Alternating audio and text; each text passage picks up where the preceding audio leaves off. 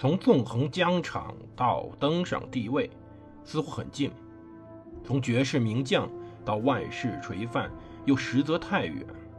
把手中的权杖换成头上的皇冠，要经历多少勾心斗角、纵横捭阖，乃至腥风血雨？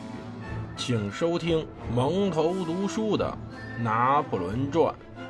欢迎大家收听蒙头读书。大家好，我是胡蒙，这里是我们的《拿破仑传》。我们接着上回讲故事。我们上回讲到奈伊在犹豫，奈伊在想是不是要进攻这个十字路口自闭村。他担心威灵顿在期间设置了过多的障碍。皇帝呢，则相信十字路口已经被拿下了。可是奈伊没有办法前来援助拿破仑。但是这时候还是有其他人来帮忙的。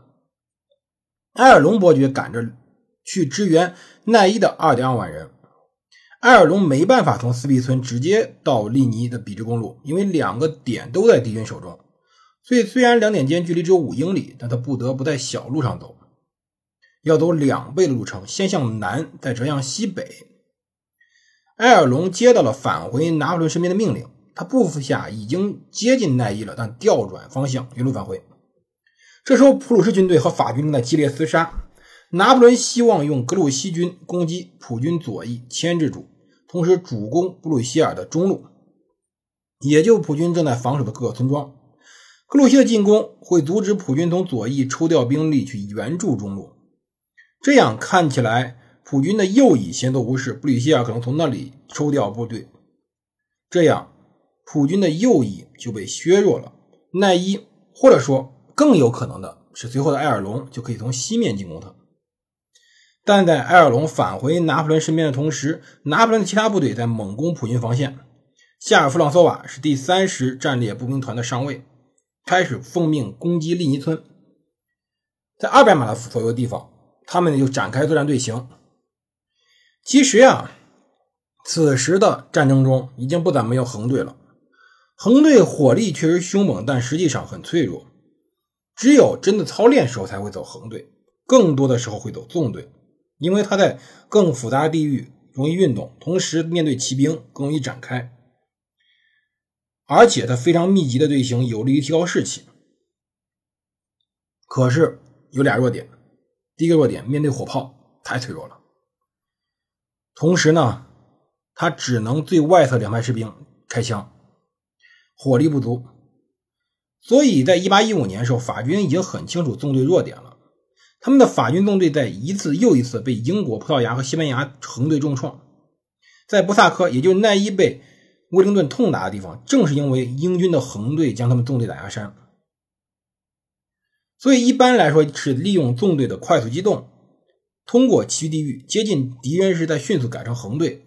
这时候夏尔·弗朗索瓦的营接近利尼周围树林里就是这样做的。但是这里面整个战争的麻烦在于，他们需要穿过树篱，然后再穿过路上倒伐的树木、车辆、爬犁等各种奇怪的东西。通过障碍以后，会遭到隐藏在树篱中的各种普军的射击。最后克服障碍，一边前进一边射击，进了村庄、到教堂，还有河流阻挡他们，甚至还有滑膛枪、葡萄弹、加农炮，造成法军很多的伤亡。正面、侧面都有进攻。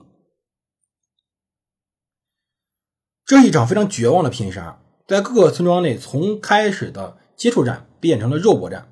一旦到肉搏战，就真的是拼战斗意志和填进去的性命的数量了。大炮喷吐的这种火焰会使得整个战争颤抖着。普军有兵力优势，所以说在填人命的这个方面，他赢了法军。但法军素质更高，在侵蚀着普军防线。当时法军的伞兵被普军的葡萄弹。或者说，霰弹进行了残忍的压制。这时候，埃尔隆呢开始了掉头。普军当时在坚守，但埃尔伦将军的军像闪电一样突然猛击普军暴露右翼，或者说他的部队按原计划应当是如同闪电一样猛击普军的右翼。他这时候指挥着北方军团第一军，领导着1.7万步兵、1700名骑兵，工兵部队以及四十六门大炮。在这个关键的星期五，他第一道命令是驰援奈伊，协助当时的奈伊清除斯必村的所有麻烦，然后转向尼维尔公路袭击普军。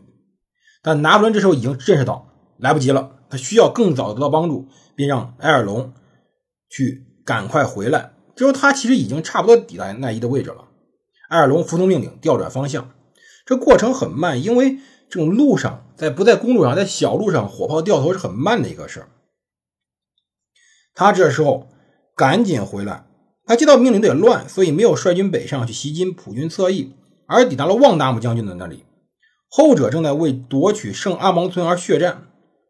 这时候，旺达姆起初相信接触自己的是普军或者英军。他给拿破仑发去消息，这时候拿破仑刚刚集中了禁卫军，准备向普军发起全面进攻。皇帝收到旺达姆消息，警觉了，暂缓进攻，等查明新抵达部队身份，才知道，嘿，这些人竟然是自己人。这些自己人呢，出现了错误的地点。他派传令兵找埃尔隆，让他继续向北前进，攻击普军侧翼。这时候又一名传令兵到了，是奈伊元帅派来的，要求埃尔龙立刻返回四壁村。埃尔龙这时候判断奈伊陷入麻烦了，而且还是大麻烦。他又一次奔向了四壁村。皇帝已经发面全面战中全面进攻了，但这时候发现埃尔龙没参战，敌军跑哪儿去了？找不着了。这二点二万人的埃尔龙军队就这样度过整个的周五的两个战场频繁的奔波，对两场战斗没有任何帮助。埃尔隆到斯比村时候太晚了，战斗结束了。他的强大敌军本身可能在任何一个方向可以扭转战局，可是他就任何的建树都没有。可以说，整个拿破仑这第一天战斗最后失利的，或者说没有取得预定成功的一个根本原因，在于这个愚蠢的这位愚蠢的伯爵在两个战斗之间来回穿梭，渎职使得拿破仑没有取得胜利。拿破仑确实在利尼打赢了，他发动了进攻，利用帝国禁卫军成功占领了普军战线中路两个村庄。布利希亚的军队头破血流的走了。可是问题在于，在这么激烈战斗下，没有彻底的歼灭普军。历史的假如没有意义，但是如果说埃尔隆来了，最后的成功攻势。在傍晚早期会进行，法军可能更有更多的时间在白天对于普军进行歼灭。埃尔隆可能会席卷普军右翼，会制造更大的恐慌混乱，让布吕歇尔至少会损失惨重，甚至全军覆灭。可是布吕歇尔军队没有被彻底消灭，他只是受了重创而已，而且两翼还完整，并且布吕歇尔还活着，他只是受了伤。